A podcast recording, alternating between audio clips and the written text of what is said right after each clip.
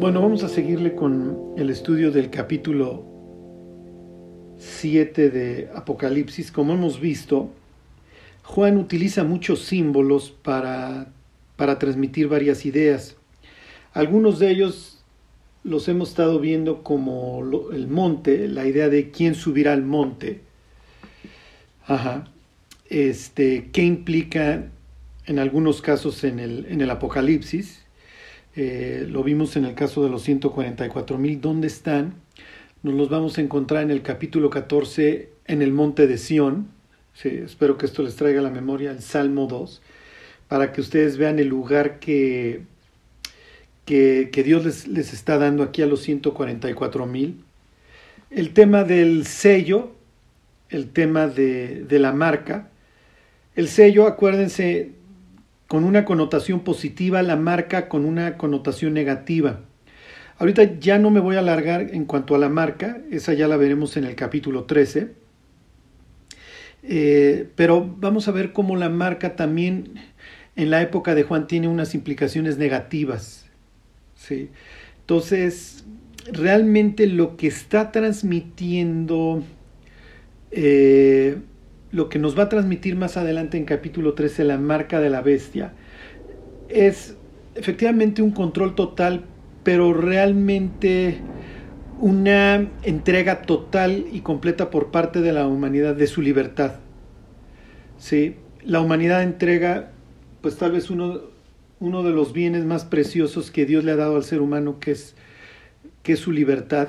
Y de alguna forma, la voluntad de la persona eh, al, portar la marca queda, queda dañada, puesto que la persona, eso ya lo veremos, capítulo 14, la persona que decida llevar la marca ha sellado su destino.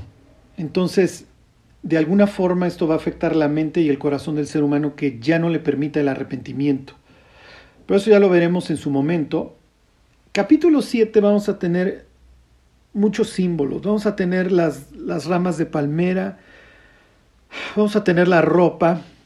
La ropa habla no solamente de la imagen que proyectamos, sino también de la condición espiritual o de cuestiones espirituales este, del ser humano. Piensen en esta prohibición a los israelitas de usar lino y algodón al mismo tiempo y, tiene un sentido y, y, es bastante profundo de por qué ¿Por qué la prohibición?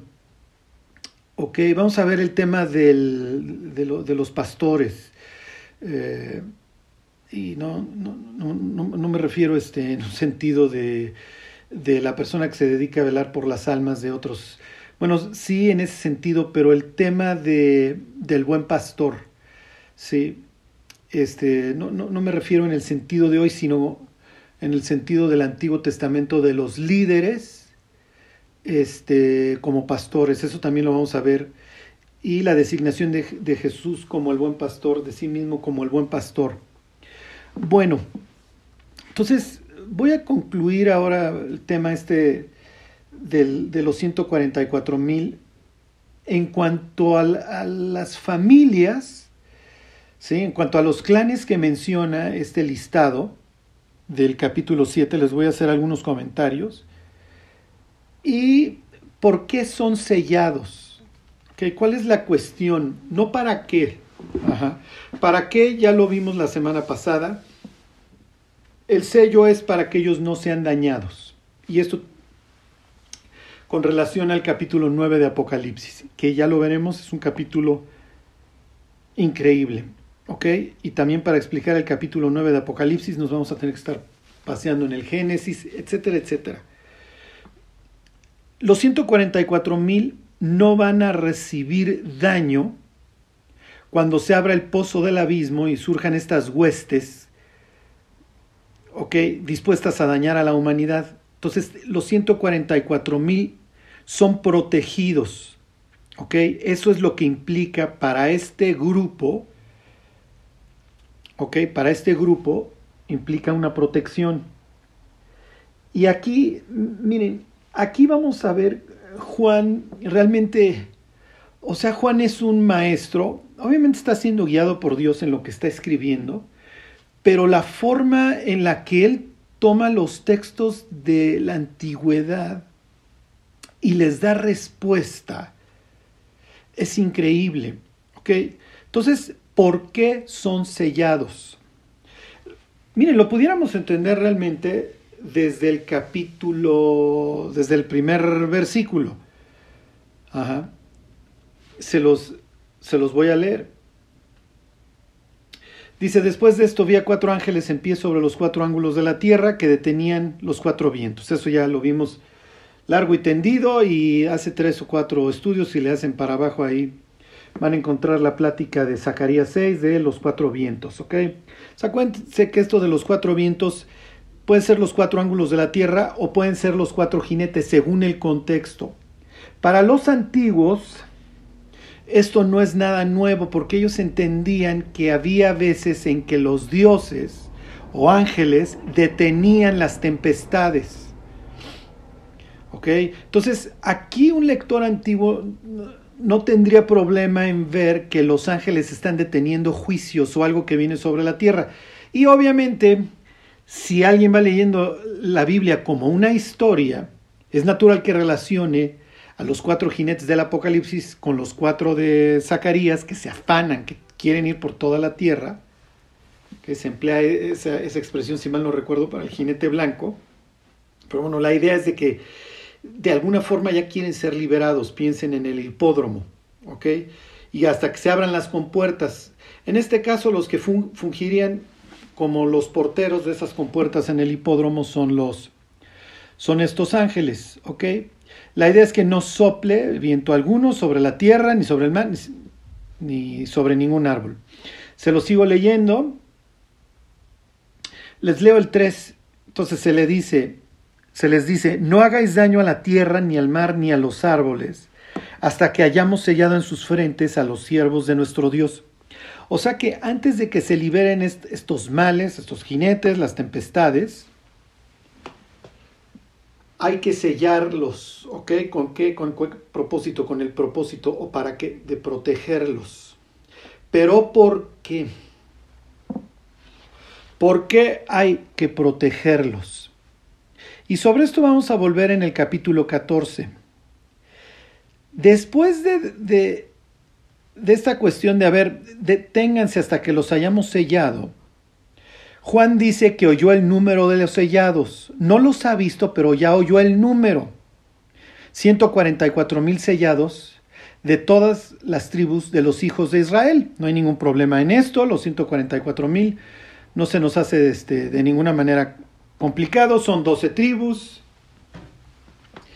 Este, si las multiplicamos por mil nos da 12 mil y eso por 12, 144 mil. ¿Ok? Entonces tenemos de Judá 12 mil sellados, de fulano, ahorita lo vemos, de Rubén 12 mil, de Gad, Aser, Neptalí, etcétera, etcétera, 12 mil sellados. Se están multiplicando por mil. ¿Ok? O cómo pudiera perseguir uno de ustedes, a, ¿se acuerdan? A mil. Entonces la idea es que esto, es, esto está implicando una multiplicación. Dios está generando algo. ¿Qué es lo que Dios está generando? El capítulo 14 de Apocalipsis los llama las primicias. Son los primeros frutos de qué? De una gran restauración. Lo que está sucediendo aquí es que estamos presenciando un remanente, estamos viendo algo que eventualmente va a acabar en una explosión. Va a haber más judíos que se conviertan y que se conviertan acarretadas. ¿Ok? Pero aquí tenemos esta idea de que Dios se está reconciliando con su pueblo. ¿Ok? Esto es muy importante. Entonces, Jesús, digo, cantado vale doble, un día antes de su muerte, ahí en Mateo 23, cuando se da un agarrón tremendo con escribas y con fariseos, les dice, he aquí vuestra casa os es dejada desierta. ¿Ok? Horas más tarde, este, Jesús le va a estar diciendo a los representantes del pueblo, no me van a ver más hasta que digan Bendito el que viene en el nombre del Señor. Está haciendo referencia al Salmo 118 y está haciendo referencia a Daniel 7. Me van a ver hasta que regrese yo en una nube, muchachos. Estos no son buenas noticias. ¿Ok? Y ya saben, una profecía bastante famosa, esta del capítulo 12 del libro de Zacarías. Mirarán a quien traspasaron.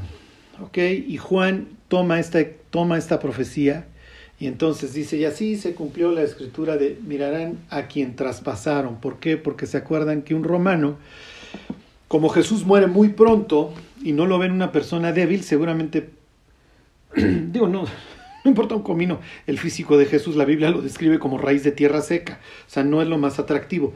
Pero obviamente una persona que anda para arriba y para abajo, los soldados romanos están esperando que tarde más en morir.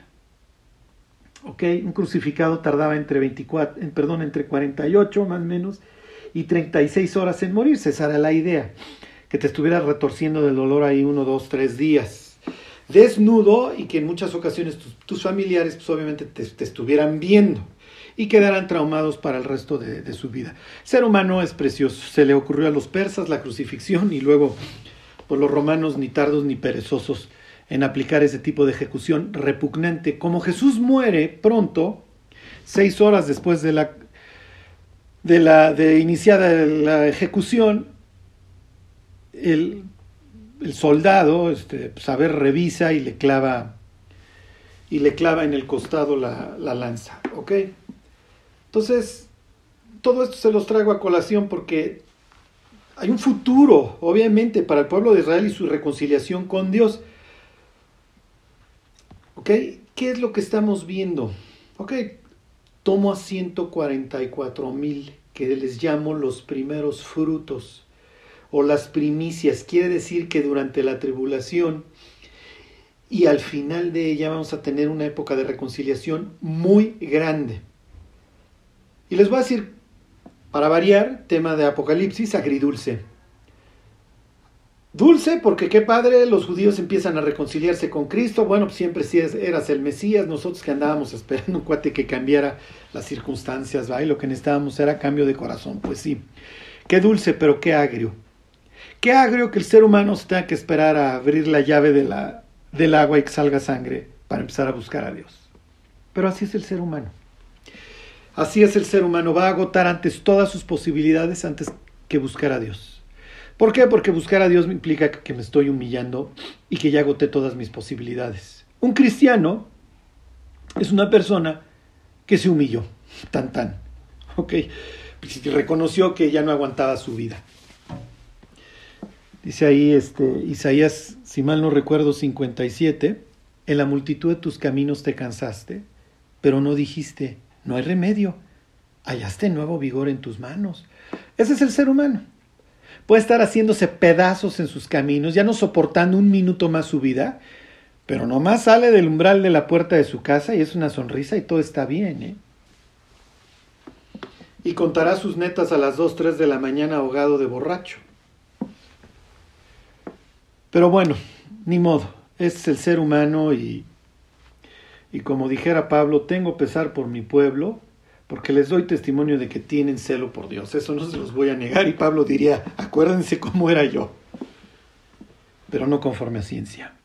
Y así está la humanidad. No tiene la más mínima y remota idea de Dios, de sus caminos, de sus planes y obviamente de las escrituras. Bueno, ok. Y entonces ¿Cuál es la, qué, qué es la idea? O sea, ¿qué, ¿qué, qué, está sucediendo? ¿Por qué te sello? Y acuérdense, no para qué, ¿por qué? ¿Por qué estos hombres, además de toda la descripción que se hace de ellos en el capítulo 14, por qué estos hombres son especiales? ¿Sobre qué está construyendo Juan? Acuérdense que el autor bíblico construye sobre los anteriores, y les voy a decir algo que parece redundancia, pero no lo es. Los antiguos, a diferencia de nosotros, nosotros no lo vemos así, los antiguos respetaban, se apoyaban y consideraban importante el pasado. Lo antiguo para ellos era importante. Sus ascendientes eran importantes. Piensen en los romanos que adoran a sus ascendientes, al, buen padre de familia, al bonus pater familia, y los hacen sus dioses lares y sus dioses manes. Y entonces, por eso es que le decimos al, al cementerio el panteón, porque ahí están los dioses. Pan, todos, teos, dios. Entonces ahí están los dioses, ¿ok? Los dioses están en el panteón, los muertos. Esto no, esto no tiene que ver nada, como les diré, los, los, israelitas sí ven a sus antecesores con, como les digo, con mucha importancia también, pero no los van a adorar, ¿ok? No los van a considerar, este, como les diré, que le voy a pedir a este para que me ayude, ni mucho menos, pero sí ven, sí ven una posibilidad de reunirse con sus padres, ¿ok? Por eso Dios diría, hablando de la resurrección, yo soy el Dios de Abraham, el Dios de Isaac y el Dios de Jacob. Entonces Moisés, te estoy llamando, yo soy el Dios de ellos, y tú puedes tener la oportunidad de tener una vida gloriosa, vivir rodeado de estos testigos y luego unirte a ellos. ¿Ok? Entonces, estas vidas anteriores que vivieron para Dios se consideran como unos testimonios, por eso así dice el autor de Hebreos, teniendo en derredor tal nube de testigos, corramos, etcétera, etcétera. ¿Ok? Entonces, Juan está construyendo sobre, sobre el libro de Ezequiel y es increíble porque le va a dar la respuesta a Ezequiel de una pregunta que hasta cierto punto se queda sin contestar y aquí Dios la está contestando. Ok, esto es increíble. ¿Por qué? Espero que estos temas los apasionen tanto como a mí. Esto es increíble por dos razones, porque Juan en el capítulo 7 está dando respuesta a dos preguntas, a una de Ezequiel y a la de los y a la de las élites en el capítulo 6. ¿Quién podrá sostenerse en pie? Lo responde el capítulo 7. ¿Vas a destruir a todo el remanente Dios de Israel? ¿No vas a dejar ni un remanente? Te lo contesta Juan en unos años. ¿Cómo? Con 144 mil de cada una de las tribus. Va a faltar Dan y va a faltar Manasés. Y ahorita entramos a esos temas. ¿Ok? Que eso no obsta para estar respondiendo de forma positiva a la pregunta de Ezequiel. Ok, entonces, por favor, váyanse a Ezequiel capítulo 9. Esto es lo que hay detrás, ok, de los 144 mil judíos. Ok, esto es, esta es la razón por la cual son sellados, por la cual son especiales. En el 14 diría que no son fornicarios, no se contaminaron con mujeres, no son mentirosos, o sea, son de una sola pieza, son íntegros, no son adúlteros. Ajá. Siguen al Cordero por donde quiera que va. Ok, todo eso, pues, pues, ya quisiera, quisiera uno tener todas estas características y mantenerlas siempre. Sí, entonces, el, hecho de poder decir, pues Dios nunca, nunca ha volteado a ver a ninguna mujer con malos ojos. Nunca, nunca he negado tu nombre. Sí, es a lo que aspiramos todos los creyentes, a ser íntegros, a ser de una sola pieza. Entonces, digo, si Dios nos lo está poniendo, obviamente uno de, las, de, los, de los fines del Apocalipsis es que tengamos esa rectitud. Entonces, y, miren, podemos decir, bueno, es que yo nunca he pintado el cuerno, no, pero ¿qué vemos en la tele? ¿Qué, permitimos? ¿Ok? Eh, oye, ¿y por qué no tomas? Eh, es que no me gusta, eh, ya tomé demasiado en mi vida. Ay, ay, ay. Entonces los 144 mil son puestos como personas, como israelitas que son de una sola pieza. ¿Ok? Y aquí está uno de los, ¿cómo les diré?, características o facetas más importantes del creyente. Y miren, acerca de este tema, es que me quedé pensando, voy a tratar el domingo, sí, ahora que veamos el tema del ayuno Miren, una de, de, las características que no menciona capítulo 14 de estos hombres, pero que sí menciona Ezequiel 9, es que comparten el dolor de Dios cuando ven un mundo perdido. Sí. Y, y miren, acuérdense que el Apocalipsis es una cartota, o sea, no, digo, es literatura apocalíptica, pero al final de cuentas, capítulo 22 dice Jesús, miren, yo le estoy dando esto a conocer para que lo entiendan las iglesias. Este. Y. Y digo, no, no, no quiero entrar al tema del, del domingo, pero si nosotros empezamos a sufrir por las cosas que Dios sufre, número uno, esto es evidencia de que hemos vuelto a nacer. Hoy en día, tantas personas que se dicen cristianos, y pues, uno no dice, ¿no? Pues esto, pues no por ir a Suecia ya te vuelves sueco, no por ir a una iglesia cristiana, pues ya eres cristiano, sí. Entonces, hoy, ¿cuál sería un buen parámetro para determinar si una persona es cristiana o no? el dolor por el pecado, el dolor por el pecado propio o ajeno. Entonces, miren, ¿qué es lo que está sucediendo aquí, capítulo 9, sobre el que está construyendo Juan y al cual le va a dar respuesta? ¿Sí? Ezequiel tuvo que esperar este, unos 500 años para que, 500, 600 años para que le dieran respuesta a su pregunta. El capítulo 8 presenta ya un Israel bueno, en este caso un Judá total y perfectamente destruido espiritualmente. Ezequiel es llevado por Dios a, Jerusalén para que viera las abominaciones que se hacían en el templo. Y entonces se encuentra pues, ahí a los judíos este, adorando cualquier clase de pues, demonios ahí, a los reptiles. Sí, luego, digo, para acabar pronto dándole la espalda al templo y viendo hacia el oriente. Acuérdense que el templo tiene una, tiene una orientación hacia el este y, es, y bueno, y ahí están los judíos dándole la espalda. Acuérdense que si te quieres regresar hacia Dios, pues la idea es que vienes de oriente hacia occidente. Así regresaron los, así regresaron los del cautiverio. Entonces, dándole la espalda y adorando al sol, las mujeres endechando a Tamuz, Sí, también la idea de, un dios solar, porque pues, cuando venía cuando venían las épocas en que no había cosecha, se pensaba que Tamuz descendía al inframundo, entonces lo andaban, se ponían a llorarlo. Pero bueno, pues luego ya venía la primavera y todo era felicidad, y venían las lluvias y obviamente todas las, festividades este, llenas de sexo, etcétera, ¿no? Entonces, aquí tenemos esta, esta escena espantosa.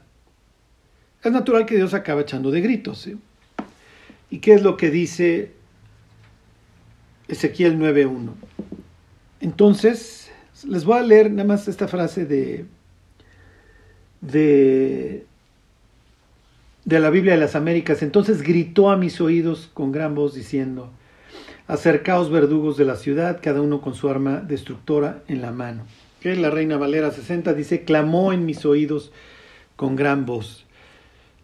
Acuérdense que Dios tiene emociones. Dios no es la fuerza, Luke. Dios no es un Dios impersonal. Quisiéramos, porque eso nos haría irresponsables. Pero Dios es una persona que no es parte de la creación. ¿Ok? O sea, no, no los, los creyentes no, nos queda bastante claro que Dios nos hizo conforme a su imagen y semejanza lo cual nos da la oportunidad, entre otras cosas, de tener un propósito divino y además de entender nuestra existencia y de ser libres y podernos relacionar con otros. Entonces, si uno, si ustedes, a ver, me voy a, capítulo 8 para ver quién era el que estaba gritando. Dios, sí, Dios, ¿ok? Bueno, este... Y entonces dice, se los vuelvo a leer, clamó en mis oídos con gran voz diciendo, los verdugos de la ciudad han llegado y cada uno trae en su mano su instrumento para destruir. Ok, pues ya, esto llegó al colmo. He aquí que seis varones venían del camino de la puerta de arriba que mira hacia el norte, y cada uno traía en su mano su instrumento para destruir. Ok, una escena similar nos está presentando Apocalipsis 7. Allá son cuatro, acá son seis. Ok, en el Apocalipsis hay que estarlos deteniendo. Aquí se están presentando. Ok, dice versículo, se los continúa el 2. Y entre ellos había un varón vestido de lino, el cual traía en su cintura un tintero de escribano. Y entrados se pararon junto al altar de bronce. Okay, ya saben dónde está teniendo lugar esta historia. Está teniendo lugar en el templo. ¿Por qué? Porque el siguiente capítulo habla de cómo Dios abandona el templo. Misma escena de Jesús saliendo del templo. Y además casualmente sale en dirección oriental y pasa por el monte de los olivos. Jesús cuando sale después de ese agarrón esa tarde de Mateo 23, se va a cruzar al monte de los olivos. Obviamente Jesús está actuando la Biblia. A veces la cita, a veces la implica, a veces la actúa. Y ahí vendrán las preguntas, dinos cuándo serán estas cosas y qué señal habrá de tu bla, bla, bla. Ok, eso es lo que va a suceder en capítulo 10. Ahorita, la gloria de Dios, Dios está en el templo. ¿Ok? Versículo 3, y la gloria del Dios de Israel se elevó de encima del querubín sobre el cual había estado. ¿A dónde se eleva? Al umbral de la casa de Jehová. Y llamó Jehová al varón vestido de lino que tenía a su cintura el tintero de escribano. Dios sigue ahí. Y esto de que se elevó de encima del querubín donde había estado, este, no es nada extraño. Para los judíos es normal que Dios se ande paseando sobre un querubín. Les voy a leer eh, segunda de Samuel 22, ¿se acuerdan? Uno himno aquí de David. Está hablando de Dios, dice, inclinó los cielos, es 22.10, y descendió y había tinieblas debajo de sus pies, y cabalgó sobre un querubín y voló. Voló sobre las alas del viento, puso tinieblas por su escondedero alrededor de sí, oscuridad de aguas y densas nubes. Bueno, entonces aquí no está sucediendo nada, nada extraño, ¿ok? Dios estaba montado sobre un querubín. En el capítulo 1 y en el 10 nos lo encontramos sobre cuatro querubines. Acuérdense que Dios es aquel que habita entre los querubines. ¿Y qué es lo que nos encontramos en su momento, que ya lo estudiamos a fondo en el capítulo 4 de Apocalipsis? Oh Dios entre cuatro querubines, qué extraño. No, de extraño no tiene nada. Ok. Y entonces llama a Dios al varón vestido de lino, que trae ahí su, su tintero. Ok. Este y entonces le dice, versículo 4, pasa por en medio de la ciudad, por en medio de Jerusalén, y ponles una señal en la frente a quienes, a los hombres que gimen y que claman a causa de todas las abominaciones que se hacen en medio de ella. Ok, vuelvo al tema, digo, para muestra un botón del espectáculo del Super Bowl. O sea, si ver ya una humanidad adorando a Lucifer, en uno de los espectáculos que más ve la humanidad, si eso ya no nos deprime, ya, olvídense de mis predicaciones, o sea, si eso no nos deprime, si no nos deprime ver que nuestros hijos van a crecer en este ambiente, en un mundo podrido que adora, que adora a Lucifer y que ya dijo, fuera guantes, me vale. O sea, si, Digo, hablamos de la marca de la bestia. Yo no sé si los deprime entrar a cualquier tienda y que tengan que poner la frente o la mano. Digo, no sé si les ha pasado. Y saber por qué está sucediendo esto y, y dónde acaba esto. O sea, no es posible.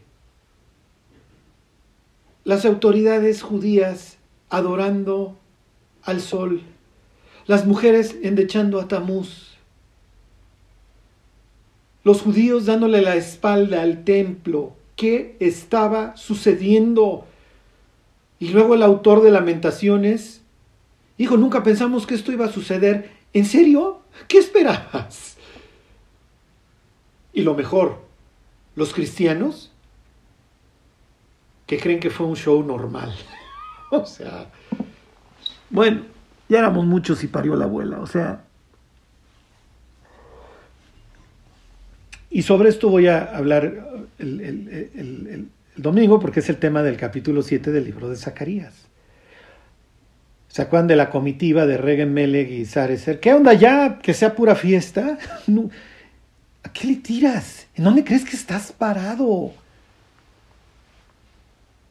No, no, o sea, no, y con esto yo no les quiero decir que tenemos que estar chillando todo el día porque no se trata de eso.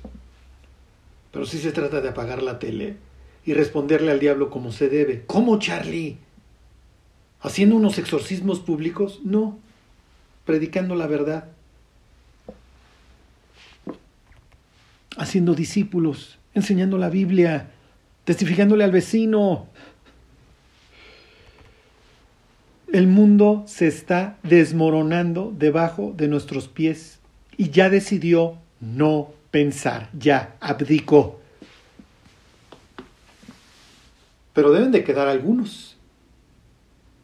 Sí, sí quedan algunos. De hecho van a quedar muchísimos. Es lo que dice el capítulo 7 de Apocalipsis. Y sí, muchos van a tener que abrir la llave y ver sangre para decir, pues ya, pues ni modo. O sea, sí, sí tenían razón esta bola de enfermos mentales. Se los vuelvo a leer. Les dice, ponles una señal en la frente a los hombres que gimen y claman a causa de todas las abominaciones que se están haciendo en esta ciudad.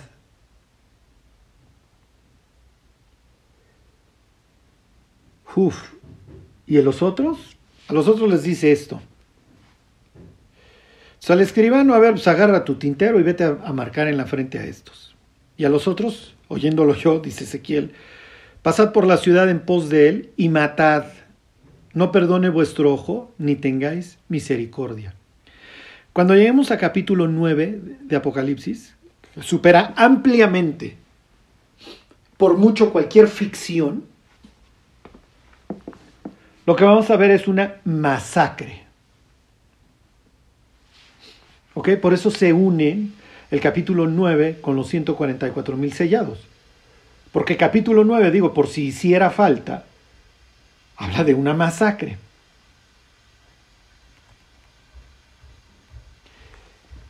Ok, dice versículo 6, matad a viejos, jóvenes, vírgenes, niños, mujeres, hasta que no quede ninguno. Pero, aquel, pero todo aquel sobre el cual hubiere señal, no os acercaréis y comenzaréis por mi santuario. Empiezas desde aquí. Acuérdense que Dios está en la puerta, en el umbral. Desde aquí te arrancas. Desde mi casa. Que en unos instantes además va a quedar vacía. Comenzaron pues desde los varones ancianos que estaban delante del templo, fue los primeros que desde un punto de vista justo se los llevó el tren. Eso lo vamos a ver este en el ahora en que veamos la idea de los pastores, líderes representados o reyes como pastores, pero pues por ahí empezó, estos que tuvieron a bien desgraciar y, y, perder, el, y perder los rebaños y dispersar los rebaños. Ok, y luego, y les dijo, contaminad la casa y llenad los atrios de muertos, salid, y salieron y mataron en la ciudad. Aconteció que cuando ellos iban matando y quedé yo solo, piensen en esta idea, ¿ok? Este va a quedar como, como, como Elías que le dice a Dios, oye, nomás quedo yo. O sea, ya no quedamos nadie. Y dijera Pablo, ¿y qué le dice la divina respuesta? Me he reservado a siete mil que no han doblado su rodilla delante de Baal. Pero bueno, aquí tenemos esta idea de soledad. El cristiano vive solo en el mundo. Por eso es que entre los creyentes tenemos que forjar buenas relaciones y tienen que ser bastante flexibles para que no nos ofendamos a la primera, porque vamos en el mismo barco. El mundo, si vosotros fuerais del mundo, el mundo amaría lo suyo, pero como no son del mundo, el mundo los aborrece, es lo que diría Jesús. Entonces aquí tienen esta idea de gemir, de lamentarse, de soledad, sí, y a interceder. Dice, me postré sobre mi rostro y clamé y dije, ah, Señor Jehová, destruirás a todo el remanente de Israel, derramando tu furor sobre Jerusalén. Y me dijo, la maldad de la casa de Israel y de Judá es grande sobremanera, pues la tierra está llena de sangre y la ciudad está llena de perversidad, porque han dicho, ha abandonado Jehová la tierra y Jehová no ve. Y sí, es lo que a continuación iba a hacer Dios. Pero antes pensaban que Dios ya se había ido y que podían hacer lo que se les pegaba la gana. Entonces, fíjense, pregunta Ezequiel en el 8, ¿destruirás a todo el remanente? ¿Qué le está contestando Dios a Ezequiel en el capítulo 7 de Apocalipsis? No, no, Ahí tengo mil de cada una de las, de las tribus. Perdón, ahí tengo este, doce mil de cada una de las tribus. No, sí me voy a reconciliar y sí hay un futuro. Y sí, y sí vivirán en las fronteras que le prometí a Abraham. Y tendrán por rey a David. Y Jesús será rey sobre toda la tierra. Y en Jerusalén se seguirán celebrando las fiestas de los tabernáculos y habrá felicidad. Y desde mi trono, que estará en Jerusalén, va a van a salir un río que traerá salud a todas las aguas y las naciones se van a venir a presentar. Sí, sí hay esperanza. Y miren, ¿por qué parece que no tiene una respuesta Ezequiel? Fíjense cómo termina esto. Versículo 10. Así pues haré yo, mi ojo no perdonará, ni tendré misericordia. Haré recaer el camino de ellos sobre sus propias cabezas. Y aquí que el varón vestido de lino, que tenía el tintero a su cintura, respondió una palabra diciendo, he hecho conforme a todo lo que me mandaste.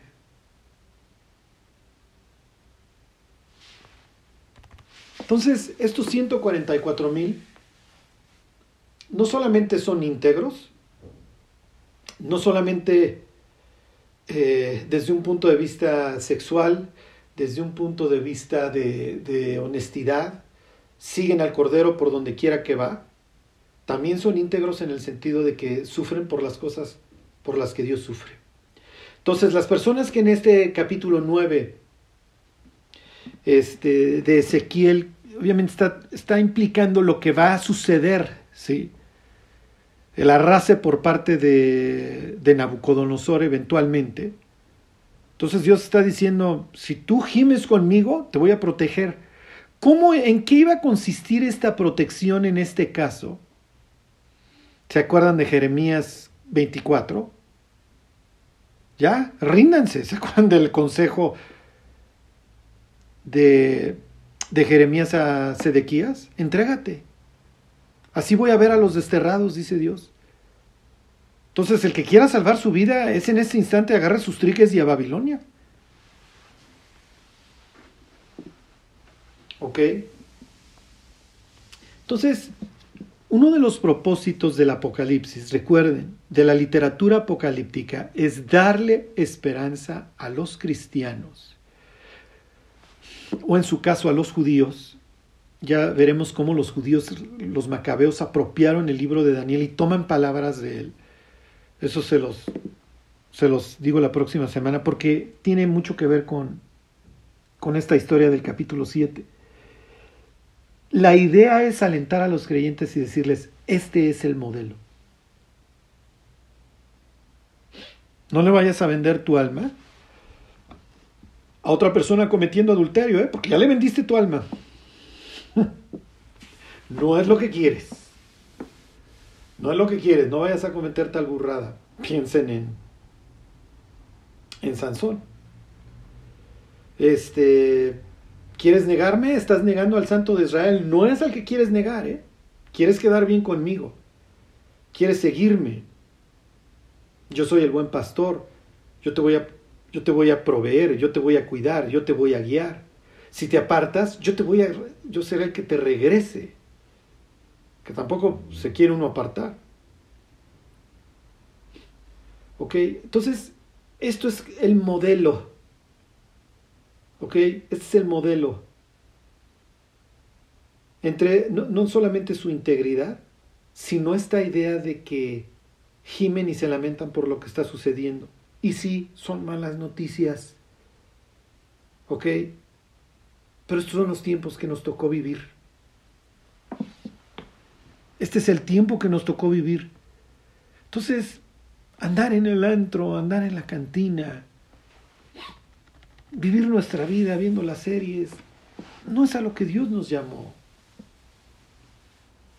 Y diría la Biblia, y tanto, cuanto veis que aquel día se acerca. O sea, hay mucho más cuando vemos que ese día se, lo tenemos encima. Entonces Jesús está a dos minutos de regresar. La tribulación, la gran tribulación, estoy citando el capítulo 7 de Apocalipsis, está a nada de comenzar. ¿Qué estamos haciendo con nuestra vida? Si te dijeran que tienes, estoy pensando en voz alta, tres años de vida, ¿qué harías? Bueno, vamos a hablar de la lista, de la famosa lista, porque pues, la lista se presta para todo, ¿ok? Sobre todo, pues Dan, que tiene a bien no aparecer, y pues meten broncas porque pues es que de ahí entonces va a venir el anticristo. Y miren, no, no, para nada voy a criticar esa postura, porque el primero que la dijo fue Ireneo. Y Ireneo no era cualquier cristiano. Sí, y si mal no recuerdo, este, se los digo la próxima semana, este, otro de, otro de estos grandes hombres de, de los que llaman los padres de la iglesia. ¿Ok? Entonces, no, digo, no, les digo los nombres de los padres de la iglesia que tenían esta idea de que Dan, este, de que la bestia era un judío apóstata de la tribu de Dan. No, no recuerdo si es de, sí, sí, judío apóstata obviamente porque, o israelita apóstata porque es de la tribu de Dan. Y era una mezcolanza ahí que, bueno, ya luego se le fue dando forma ahí con, con, este, con el capítulo que es este 11 de, de Daniel, de que se acuerdan cuando vimos este, a los macabeos y Antíoco Epifanes y todo esto, de que no hará caso del amor de las mujeres, que realmente se puede traducir como no hará caso del amado de las mujeres, o sea, no, no, tampoco anda adorando este, a Baco, a Dionisio. Bueno, este, pero ya, ya les digo la próxima semana de Dan. Voy a ver hasta dónde me da el tiempo, porque, uy, miren, lo que pasa es que esto va a acabar más en moraleja que en, que en literatura apocalíptica, pero es que si no, no, no, no, no van a entender el punto del versículo 5, 7, 5. Se los voy a leer, dice, bueno, hoy el número de los sellados, 144 mil sellados de todas las tribus de los hijos de Israel, de la tribu de Judá, de la tribu de Rubén, y luego viene Gad. Uh, o sea, esto genera cualquier cantidad de problemas si le queremos encontrar una racionalidad al, al orden. Este. Me voy a, me voy a detener en, en Judá y Rubén. ¿Ok? ¿Por qué arrancamos con Judá? ¿Por qué está en segundo lugar Rubén? Y luego Gad ya nos mete en cualquier cantidad de problemas, pero bueno. ¿Por qué Judá? No, no, no me quiero extender mucho en esta historia. Me, me, extenderé 5 o 10 minutos para, para no alargarles la historia. Eh, ¿Se acuerdan? Jacob, ay Jacob, este, Jacob no, no es el mayor hombre de fe en sus inicios en la, en la Biblia. Y este, y, y Jacob se dedica a literalmente a verle la cara a las personas, a transárselos. Luego leen la historia, se tranza a su hermano, sabe que su hermano va a dar cualquier cosa por un plato de frijoles, lo conoce. Se intenta transar a su papá y lo logra. y se la vive transando hasta que le, le llega la horma de su zapato. Y va a emparentar con Labán. Labán es un tipo que le va a hacer ver su suerte. Y, Jacob va a aprender en carne propia, va a experimentar en cabeza propia y va a entender, y desgraciadamente Jacob va a aprender por las malas.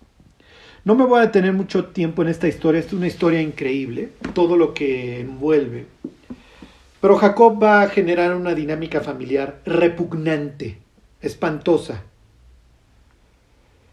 Y Jacob se va a casar con dos hermanas. Años más tarde la ley va a prohibir el casamiento con, con dos hermanas, obviamente este, haciéndolas rivales. Esto va a traer cualquier cantidad de celos, problemas, odios, rencores horribles, horribles. Y, y Jacob va a generar una familia espantosa. Y como ya se me acabó el tiempo, les voy a dejar esta historia para la próxima semana, para que vean y van a entender perfectamente por qué el orden, cómo arranca. Y luego ya se hace todo esto un... Pues no, digo, no voy a hacer un engrudo, esto es, lo, esto es lo que, esta es la lista que Dios decidió dar en ese orden, ¿ok? Pero sí nos deja muchas interrogantes. Oye Dios, ¿por qué luego te seguiste con Gad? Ajá, y Aser, y luego Neftalí. Pero bueno, les, les, les hablo de esto la próxima semana. Solo les voy a decir que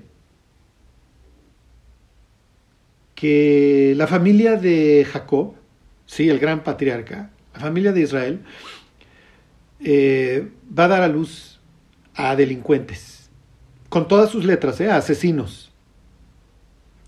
Ahí están Simeón y Leví, que mataron gentes que ni siquiera supieron a qué hora ya le estaban cortando la cabeza, y que fueron matadas a traición y con premeditación, y obviamente con ventaja.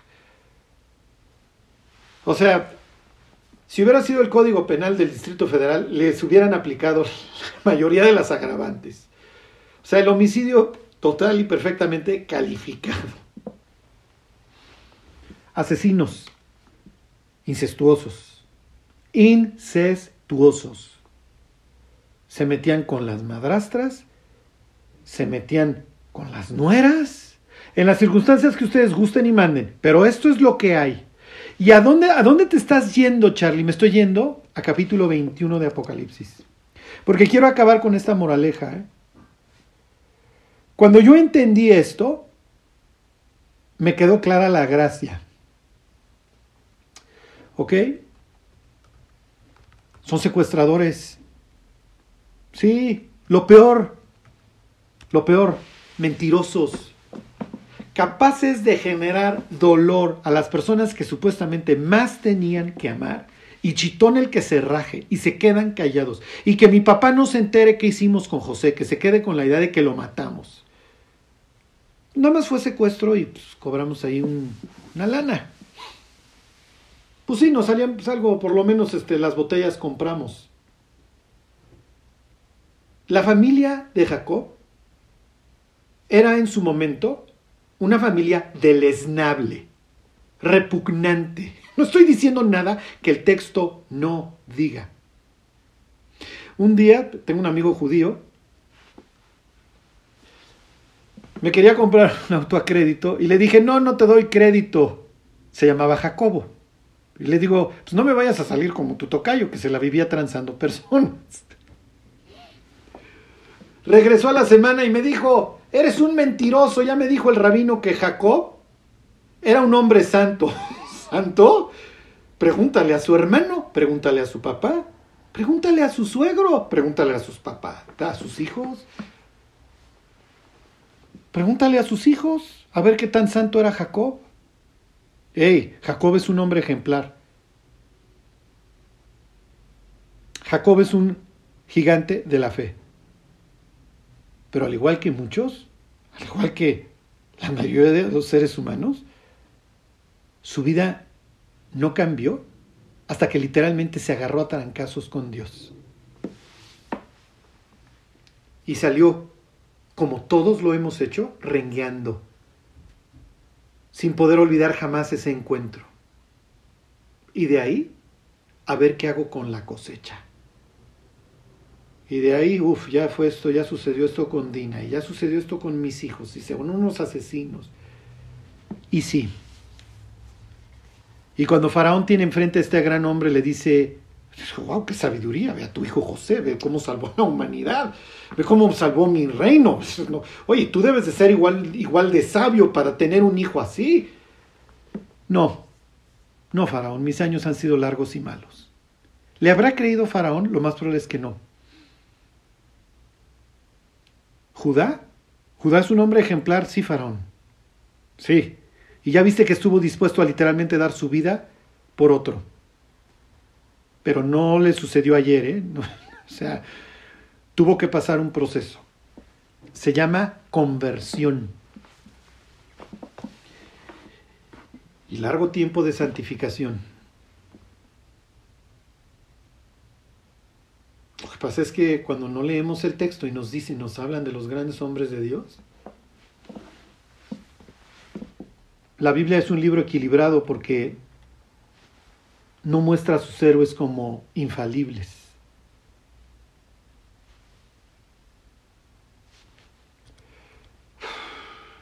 Fíjense esto.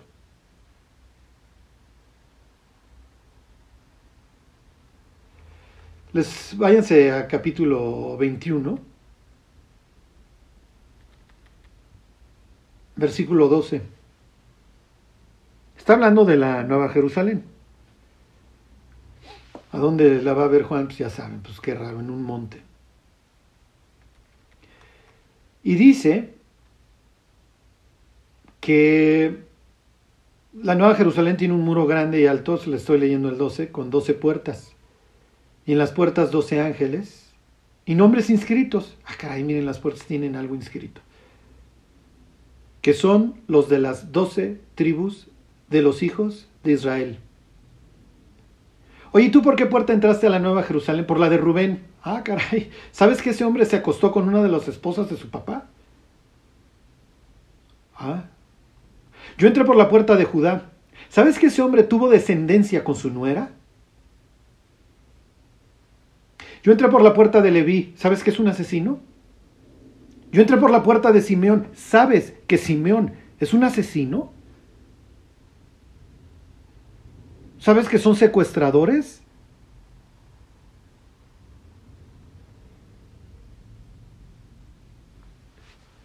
La gracia de Dios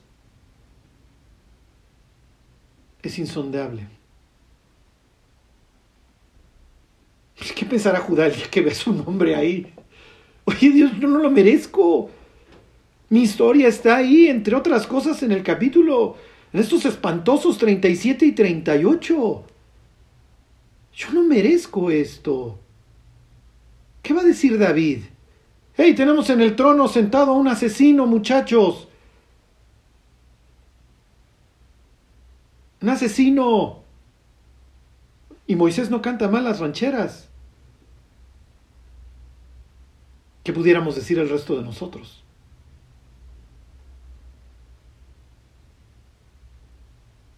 Cada vez que entremos a esta ciudad, vamos a ver el nombre de un pecador cuya vida fue transformada por la gracia de Dios y que pudo servir a Dios y que pudo ser un gran ejemplo y que pudo ser un gran testimonio.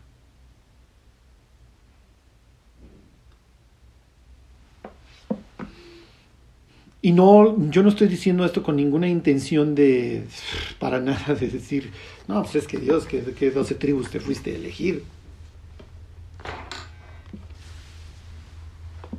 Porque miren, si yo me hubiera puesto a mí en el paraíso, lo más probable es que hubiera habido raspado de árbol prohibido, este, helado de árbol prohibido, pan sin gluten de árbol prohibido, o Cuando entiende uno todos estos mensajes que nos deja el Apocalipsis, es difícil no caer de rodillas y decirle Dios, pues no lo merecemos. Y pues sí, vamos a cantar como todos los que salen de la gran tribulación. Tuya es la salvación. Jonás en una condición espiritual bastante vapuleada, no le quedó más que decir, las salvaciones de Jehová. Que Dios los bendiga.